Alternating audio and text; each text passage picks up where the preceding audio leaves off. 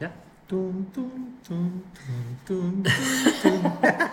¡Ey, qué sopa, mi gente! Estamos aquí de vuelta en Café Geek Podcast.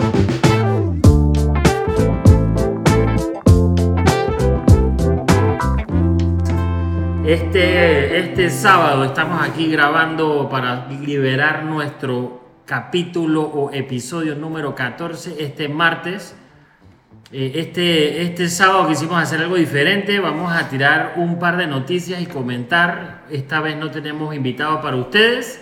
Ah. Eh, Ah, no se Así, preocupe. que- así que estamos nosotros dos nada más, así que eh, vamos, a, vamos a hacerlo un poquito más corto, vamos a tener, vamos a tratar para explicarles un poquito el concepto que queremos hacer rapidito. Mira, estamos diciendo y que más corto, ahora nos vamos como a 40 minutos igual.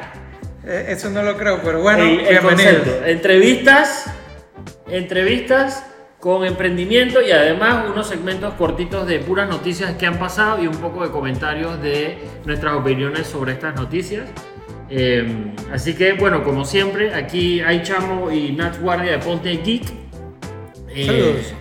Todas las plataformas estamos igual, bueno, ya se lo saben. En todas las plataformas nos pueden encontrar: Google Podcast, Apple Podcast, eh, Spotify. Y, y bueno, aquí arrancamos, arrancamos de una vez, entramos en materia. A ver, Eh, ¿qué pasó esta semana? Noticias. Tenemos aquí uno. Vamos a hablar un poquito sobre el cable famoso de Google Wow. Curry. Se llama Curry, C-U-R-I-E. ¿Qué Sí. es este cable? ¿Cómo se come y para qué sirve?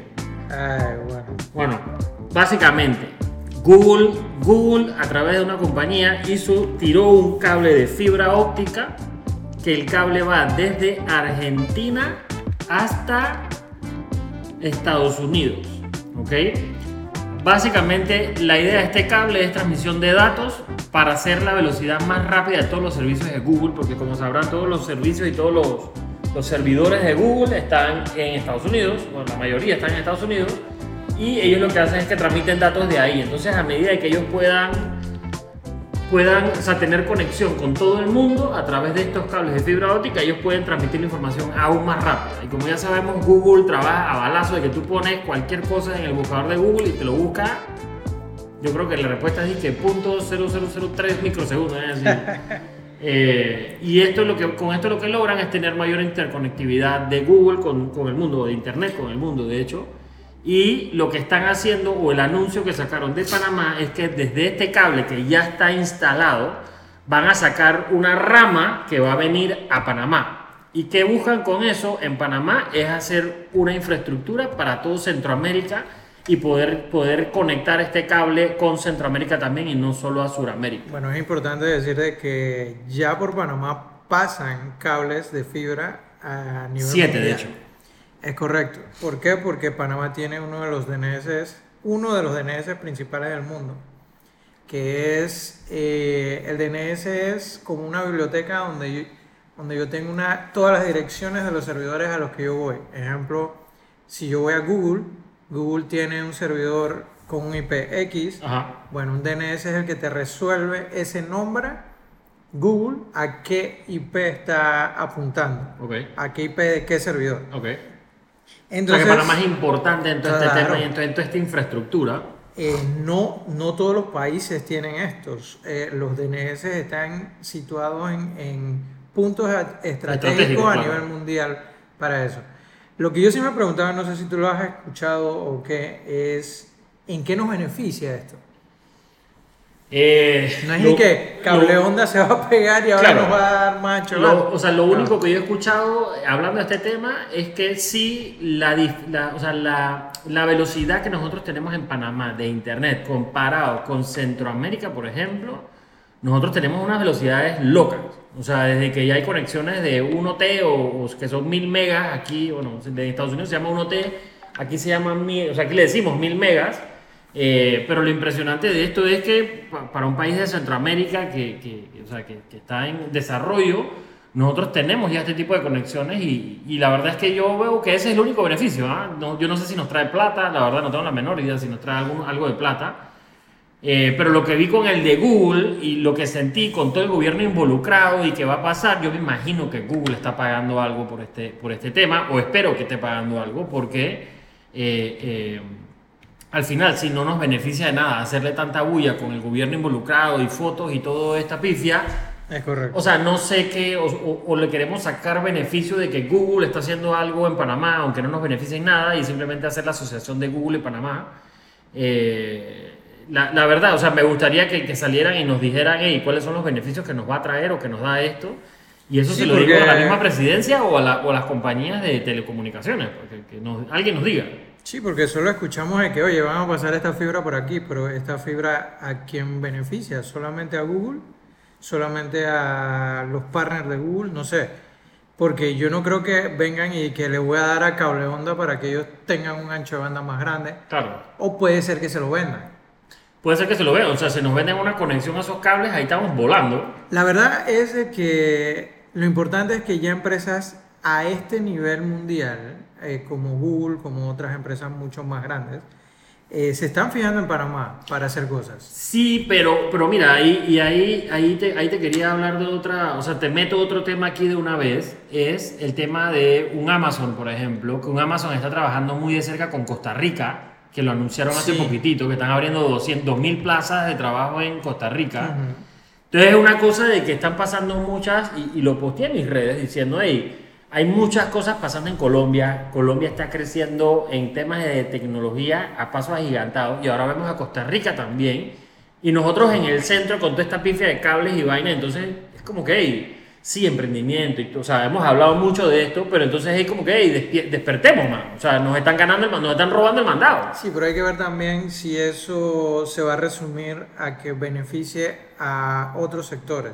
Por lo menos están hablando de un hub digital, están hablando de otras cosas que quieren hacer en Panamá Pacífico incluso. Eh, pero al final te pones a ver, a nosotros los mortales no nos beneficia. Sí, no nos beneficia nada, o sea... O, o es lo que pensamos, porque ya tenemos la experiencia, no somos de política, pero generalmente los que se benefician son los que los políticos que están haciendo esto, Claro. más que otra gente. Pero algo, algo, por ejemplo, que a mí sí me gustaría, y, y con todo este tema de los cables, por ejemplo, algo que nos, que nos llevaría muy adelante como país. Ey, no, yo la vez pasada fui a Los Ángeles y en Los Ángeles tú vas caminando por cualquier lado y tienes wifi. O sea, hay un wifi de la ciudad de Los Ángeles. O sea, Wow, eso ¿en es una locura. Y yo creo que con tanto cable y tanta vaina que nosotros tenemos en Panamá, y Panamá siendo, o sea, literalmente un país bien chico, y, y- y que lo hemos empezado a ver en las paradas de buses, en los metrobuses, en el metro, pero yo pensaría que nosotros ya debemos poder Eh, avanzar. ¿Tú crees que tenemos la cultura para tener un wifi en toda la ciudad? Tú sabes lo que van a hacer pocos chiquillos y, y gente que va a querer estar gastándose ese ancho de banda. Sí, pero te- obviamente eso debe estar limitado, eso no va a ser ancho, ma- eh, ancho de banda abierto, pero yo te diría, hey, sí, hay un- una gente que lo va a usar mal, pero yo también te puedo decir que habrá un par de gente que lo use para bien y gente que no tiene acceso hoy en día a internet. Hey, me gustaría ver eso, pues. O sea, eso sería interesante, ¿no? Bueno, pasamos a Eh, noticias. Bueno, otra noticia que yo creo que tiene el mundo de cabeza, la gente se está volviendo loca con esta vaina. Y- ya vi en las redes que a un par de gente le empezó a afectar en Panamá. Es la famosa vaina de que Instagram va a empezar a quitar los likes. y el mundo está que tiembla. Los bloggers no saben qué hacer, los influencers no saben qué hacer. Y sinceramente, nosotros estamos un poco preocupados también. ¿En Eh, serio? Pero bueno, lo anunciaron hace poco. Instagram lleva rato haciendo esto.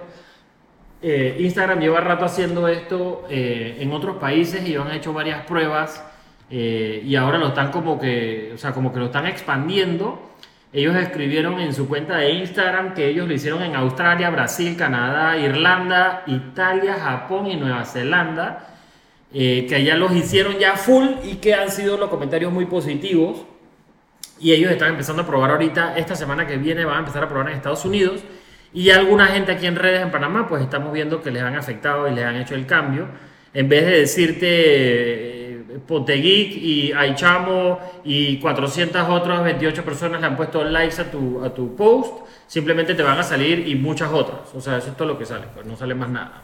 Eh, pero sí, tú vas a poder ver cuántos likes. Claro, tú, Tú el dueño, dueño de la, de la cuenta, cuenta. puedes ver, y ellos lo que mencionaron también, que están trabajando en una manera, obviamente porque esto es, esto es una manera en que Instagram ha logrado como medir la influencia o, o la, la cantidad de gente que le llega a tu, tu post.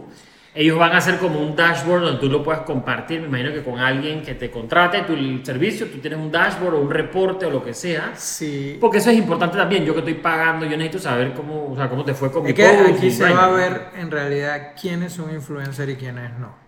Ese es el tema. Sí, ahí es lo que un- está buscando Instagram de que todo sea muy orgánico. Sí, cuentas reales, ¿no? Exacto. Que al final eso es lo que pasó por un momento.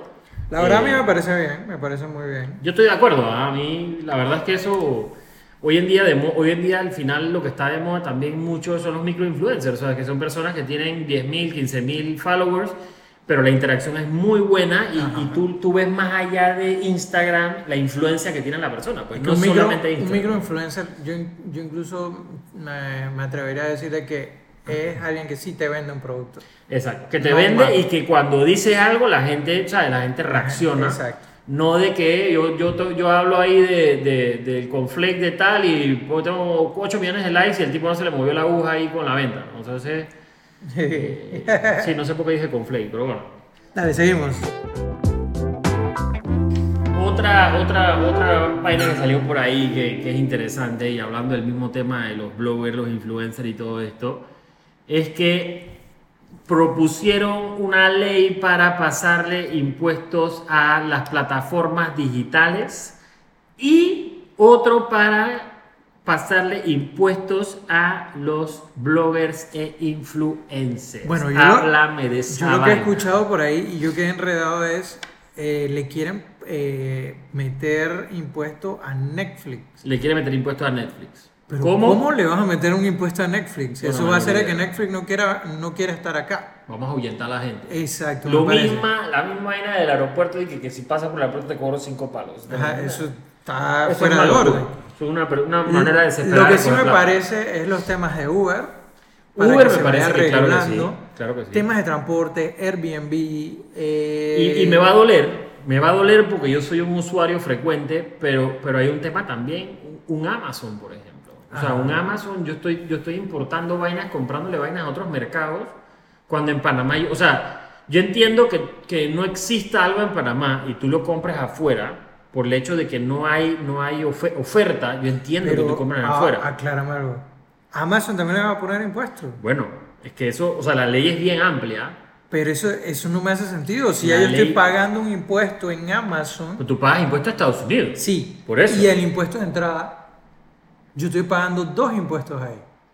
El impuesto de entrada para que el producto entre a Panamá y el, y el impuesto del estado donde estoy comprando en Amazon. Ok. Así que ya O yo sea, te estoy pagando cobrar impuesto. TBS ahora lo que me van a meter otro impuesto. Eso va, bueno, beneficia a las empresas locales, Claro, por supuesto. pero. Pero es el mismo eh, tema de un carro. O sea, yo te traigo, yo te traigo un carro gente que afuera. compramos afuera. Yo te traigo un carro afuera y hoy en día los impuestos que pagas es nada. Sin embargo, yo compro un carro aquí en Panamá y los impuestos son 18, 17%, no es una locura. Es una locura. Entonces, ¿qué me beneficia a mí tener un negocio bien montado para que me traigan las vainas afuera y me jodan porque afuera? Más barato y, te- y es más, yo te vendo un celular aquí en Panamá y te sale más barato pedirlo afuera, traerlo por alguno de estos servicios, pagar los impuestos de aquí, de allá y de la traída y por puesto en Panamá te sale más barato que en Panamá Claro. porque estos manes tienen, tienen que pagar la tienda, las luces, los negocios, la vaina, el mall, todo y esa vaina, o sea... Definitivo. Y Panamá en retail ahorita mismo está, está mal, está mal. Y, y eso tiene que ver, ¿no? Obviamente, ¿no? Bueno, me decías también de que le van a meter eh, impuestos a los influencers. Bueno, ahí decía, bloggers, o sea, influencers, bloggers y todo, todo este tema alrededor del mundo digital, porque hoy en día, o sea, tú me contratas, tú contratas, o sea, Ponte Geek contrata los servicios a Ichamo, ¿ok? Imagínense eso. Eh, y yo al final te emito una factura y tú, hay un tema ahorita mismo de que, de que las empresas le piden a los influencers el tema de la DGI, de que no eres, eres no contribuyente, que eso es un beneficio que se da a una persona natural, hasta creo que es 30 mil dólares al año que puedes facturar. Sí, que Entonces sí. yo con ese documento tú me emites una factura y la, la empresa tampoco paga impuestos por el hecho de que le estás, o sea, estás contratando un servicio a una empresa pequeña, a una empresa natural.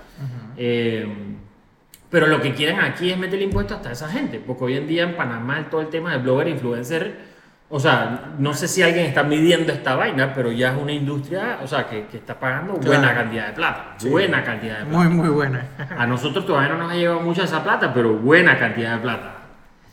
Pero sí, la verdad me parece bien si le ofreces un beneficio a ese influencer, sujeto de crédito, lo que hablábamos Claro, antes, sujeto a crédito. Pero deberían haber otros beneficios. Y, ¿ah? y no, y hacer una declaración de renta que, como Dios manda, que tú puedas también deducir impuestos, o sea, gastos tuyos, pues, gastos Sí. de tu gasolina y tu vaina, porque influencer tiene que ir a la tienda, al mall, la vaina, busca la vaina, regresa el evento en la noche y esos son gastos. Eh, El tema es lo que yo te decía antes, ¿ah? hay influencers que son niños. Sí, está su papá y todo eso, pero ¿en qué le beneficiaría a un niño estar pagando impuestos? Bueno, bueno, yo creo que el beneficio es el papá. Porque el niño jura que está jugando y vaina y el papá es el que está ahí cobrando, obviamente bien manejado, obviamente estoy jodiendo. No, pero yo, Pero yo me imagino que eso es, o sea, pero en serio, yo, yo entra le- un tema de, de, de child labor, o sea, de labor de menores y vaina, como- y no sé, está enredada esa vaina. es como que tu hijo se abuga, fue a competir en Fortnite. En Fortnite fue la Ujú. competencia de él. Pero estoy seguro que se ganó hace 3 tres- millones de dólares. Yo estoy seguro que se mal le cobraron impuestos sobre esos 3 millones de Sí, dólares. sobre esos 3 millones de dólares, pero el papá no es el beneficiario de ese. Claro, pues es un pelado ya de 16 años. Ajá, es Que lo no mismo, puede- es un bueno, no. niño. Pero un niño de, 16 o sea, un niño de 16 años, el papá, ah, el papá le puede tener una cuenta de banco. Sí. Bueno, el tema es que si no, Está si le meten- no sí, está fácil. Habría que eh, entender qué es lo que está proponiendo no sé qué diputado que está haciendo esto. Eh, No está fácil. ¿Quién es Raúl el que está haciendo esto? Eh, no sé, mira, déjame buscar qué diputado exactamente es, pero sí, pero si es un, si Pero es bueno. Raúl, te, Raúl, te invitamos aquí a echar cuento con nosotros para que nos hables un poquito de emprendimiento y vaina lo que estás haciendo allá. Ahora que vamos a Es estar algo que tiene bien escrito, ¿no? ahora que vamos a estar tirando noticias todas las semanas, eh, entonces lo de vamos a tener más informados. Sí. No, Yo sí, yo sí quería traer, yo sí te quería traer una noticia. Tú disculpa que yo soy, yo con este tema soy, yo soy bien apasionado porque a mí me encanta esto. Motorola Racer. Hello Moto. Hello Moto. Estos manes desaparecieron de la palestra tecnológica como por 15 años. Y a los 15 años llegaron y que, hola, ¿cómo están? Tengo un celular nuevo para ustedes. Y todo el mundo dice, esta gente que está haciendo. Y de la nada salen locura. con una, una pantalla flexible. O sea, se pusieron al día después de haber estado 15 años perdidos. Y los manes, imagino que estaban sentados viendo todo lo que estaba haciendo todo el mundo. Que vamos a hacer eso. Y los manes, ¡pau! Ey, pero es increíble. Ellos, ellos están viendo de que Samsung saca un follower, no funcionó. No sé quién sacó otro follower, no funcionó.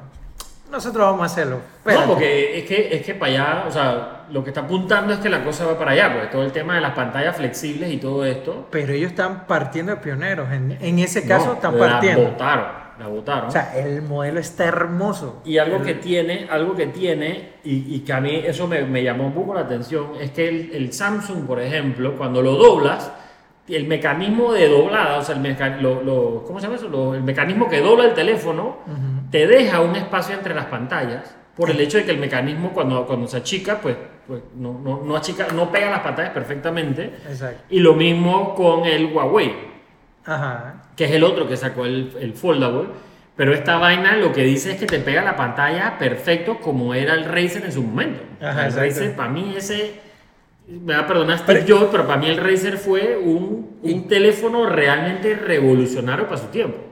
Eh, una yo locura yo puse en mis redes que fue un teléfono icónico. 100%. Eso fue, Esos manes la botaron ellos con... marcaron una tendencia. Y ahí murieron. Me- ¿Te acuerdas de que en todas las películas, en todas las Todos series, lados, en todo, todos lados. Y hasta los de- Simpsons sí. salieron? Y la vaina esa de cerrar la llamada y plac, yo creo que eso es, eso es, un- es una sensación muy, o sea, es, es una locura de que cierras la llamada y que ¡clac! Bueno, ahora seamos más objetivos con esto. Ya, Primero, batería de 2500 mAh. Eso no sirve para nada. Ajá. Cámaras de 16 megapíxeles. No está mal. No está mal. No está mal, pero yo creo que estamos acostumbrados a más hoy en día. Mm, almacenamiento de 128 GB. Ahí, ahí está. Algunos se van a quejar, otros no. ¿Trae escáner de huella? No. Sí trae escáner de huella. Sí, eso es lo que te estoy diciendo. Pero no trae. ah, ok, eh, no. Reconocimiento el facial, reconocimiento ni, facial. Ni, ni Ajá. pupila, ni de eso. Carga rápida de 15 watts. Eso está bien. Eso yo creo que tenía que hacerlo. O sea, no, no había opción ahí. Trae una pantalla eh, De externa Ajá, de dos y pico. de 2.7 y una pantalla interna de 6.2 pulgadas. POLED y GOLED. Y en la de afuera puedes leer mensajes, puedes hacer, Cuando puedes estaba- tomarte selfies, puedes hacer Cuando, un par de cuando vainas. estaba leyendo, me enredé con las cámaras porque cuando tú lo cierras, Ajá. Pareciera, misma cámara? pareciera que esa es la cámara frontal, Ajá. pero esa es la trasera. Ajá. Y la frontal es cuando, Es lo, cuando lo abres, abres, sí. que tiene la de selfie. Eh, ahí me enredé, ahí me Pero enredé. con la cámara, la trasera, cuando tienes el teléfono cerrado, puedes tomarte un selfie con la cámara trasera. Y puedes hacer videollamadas directo con el teléfono cerrado. Genial También. eso. Lo que. Y el ¿Qué otro está? ¿Qué otro está? el precio. Ah, 1.500 dólares. ahí es donde se la, ahí donde se la daña. Ahí es donde se daña la vaina. Pero yo pienso que es que la tecnología flexible es lo que Sí, eso está caro. Eso Pero yo creo que un 1200 hubiera estado legal. 1500, se están- me, me parece que se están gastando mucha plata. Es que me parece que Se faltó, están ganando mucha plata. faltó en batería. Ah, muy importante, el procesador es un Snapdragon 710, que eso ya tiene dos años Eso, tiene, eso es atrás. viejito. Sí, yo me imagino que este celular lo tenían hace dos años y no lo habían sacado. Ese, ese creo que fue el problema. Así que yo me imagino que la versión 2 es la que va a reventar.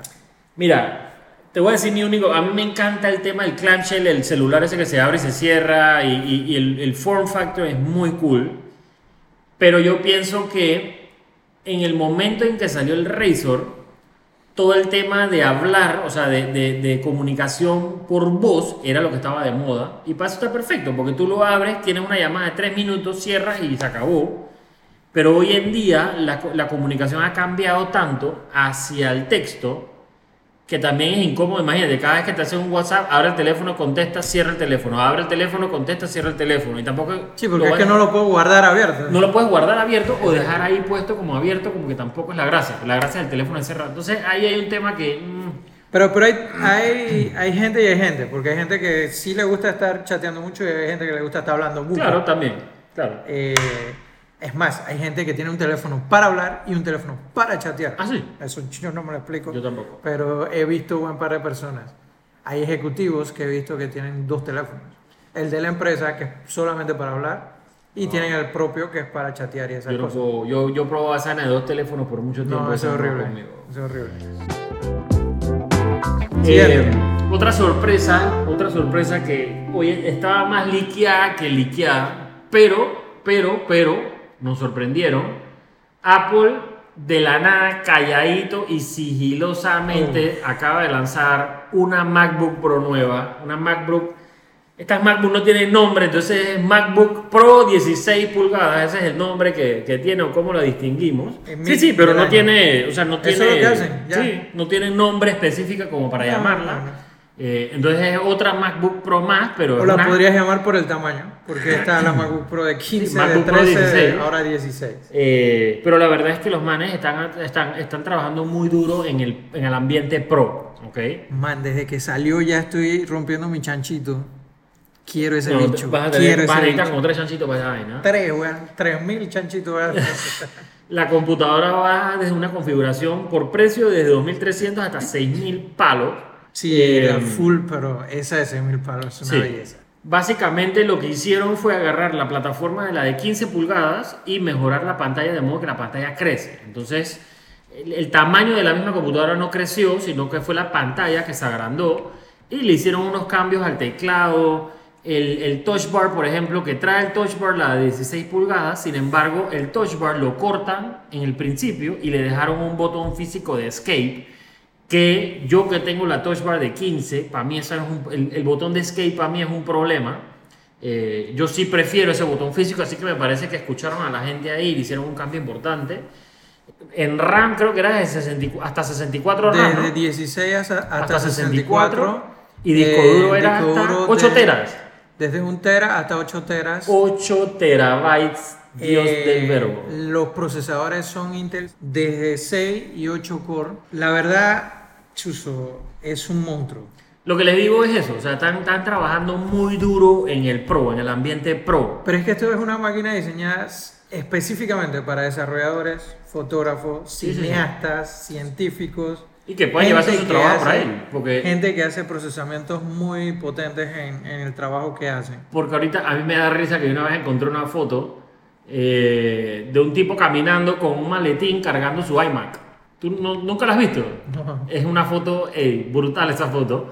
Y lo que pasa es que también, o sea, tú llegabas a un punto donde las MacBook Ah, que le tenía como uno. es como un case que carga la iMac por ahí. Que era como lo- Sí, sí, sí, la, sí. la bolsa del súper. Sí, sí, sí. Eso, eso es un tema de que en verdad las iMac, la iMac para fotógrafos y diseñadores y cineastas, esa era la computadora que era porque la podías topar muy alto por el tamaño y la, cap- la capacidad de espacio que tenía. Sin embargo, en las laptops te topas y entonces el trabajo se vuelve estático porque tienes que ir hasta la iMac para trabajar ahí. Lo pasas a una laptop y la laptop se queda. pues. Y mira, hay algo bien cierto, es que eh, las PCs, laptop, eh, han llegado a Sí. un punto que, que ya se habían pasado mucho a las, a las Mac en tema de, de almacenamiento Lejos. y esas cosas. Lejos. Pero, ya era hora, ya era hora que lo hicieran. Algo importante de decir es que Apple estaba teniendo problemas con el teclado. En realidad, Ahora ellos, ¿ah? ¿Por qué? A mí, no, a mí me gusta A mí más sí el- me gusta, mira. O sea, es muy bueno, pero extraño el hecho de que los- los- las teclas se hundan un poquito. Esto es, siento que le estoy pegando una pantalla, casi, casi. Ajá. Y es raro, no sé, es un Sí, es que raro. hay, hay gente que le gusta el low profile Yo de, las prefiero, ta- sí. de esas teclas. A mí me gusta. Es más, estaba buscando un teclado que fuera RGB, pero low profile hace no, poco. no hay, eso, ese teclado es para darle duro. Pero bueno, la verdad es que nos sorprendieron, esto pasó desapercibido, simplemente un día no, no avisaron, no dijeron nada, simplemente cambiaron su webpage típico de ellos en lanzamientos estratégicos así. Lo que decía, lo mismo pasó con los AirPods Pro, que salieron también, van a ver que todos los productos de Apple ahora están Pro, Pro, Pro por todos lados. Eh, pero los AirPods también los pusieron en la página web y si no entrabas en la página web no te enterabas y obviamente eso se regó, se regó fuerte por todos lados. Otro tema que tenemos aquí es la guerra de streaming services. O sea, hoy en día yo creo que hasta Ponte Geek va a sacar un servicio de streaming pronto. Eh, esta vaina está por todos lados. Ahora todo el mundo quiere agarrar su contenido porque normalmente lo que pasa es que alguien hace la plataforma, yo me encargo de hacer contenido y alguien allá, que es lo que pasa con Netflix. Netflix al final agarra contenido de todo el mundo y te pone el contenido para que lo puedas ver.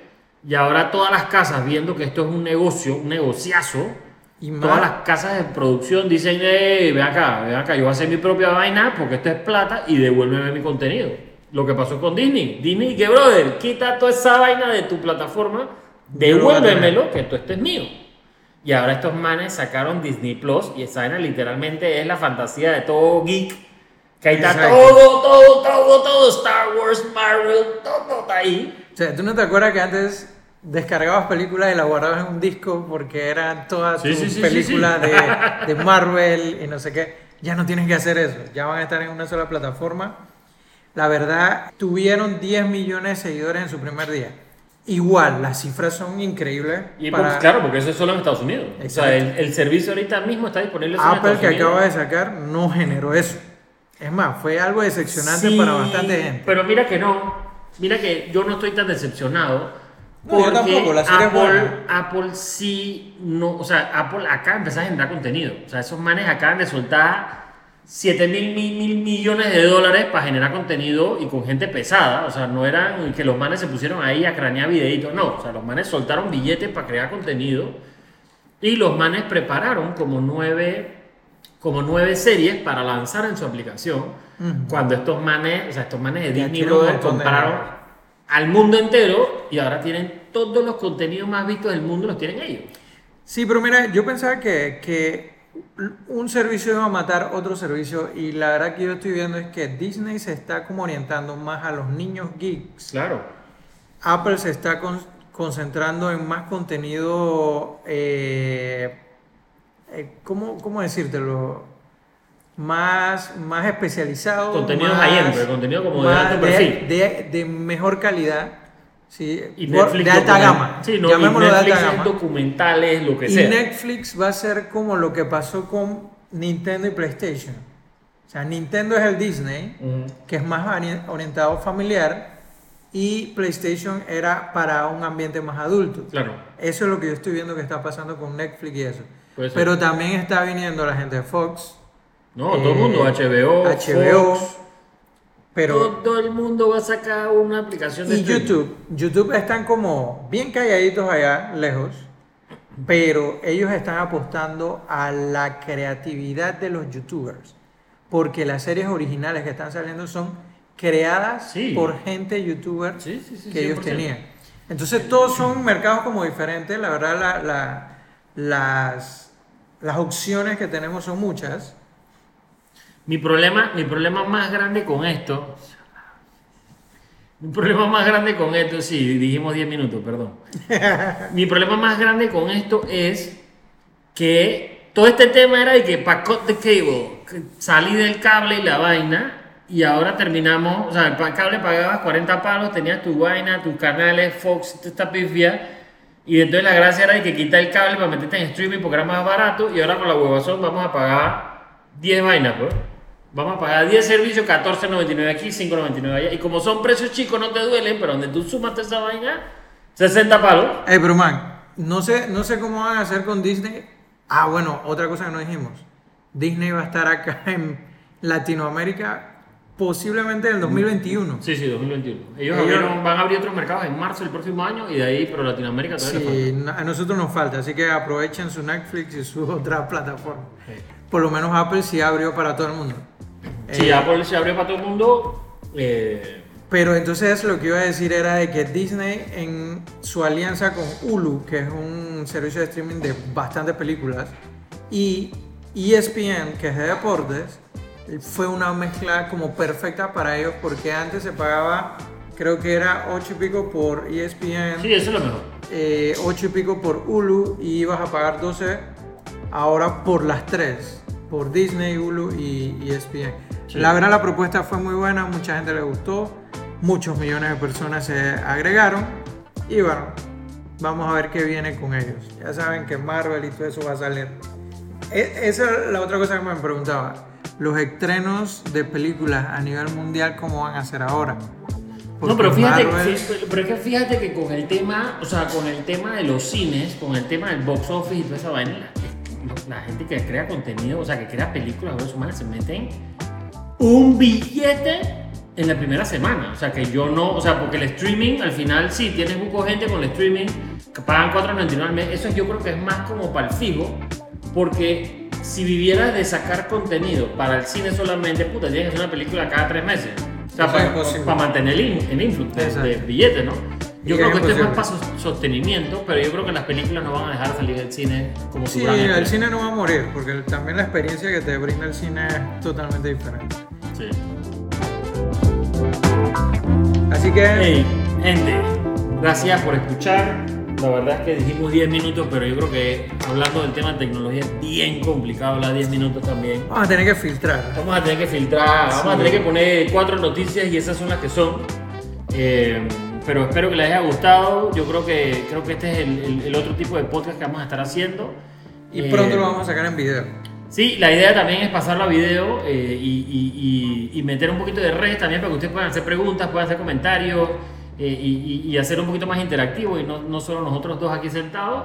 Así que gracias por escuchar, cuéntenos qué les parece y nos vemos el martes. Saludos. Saludos.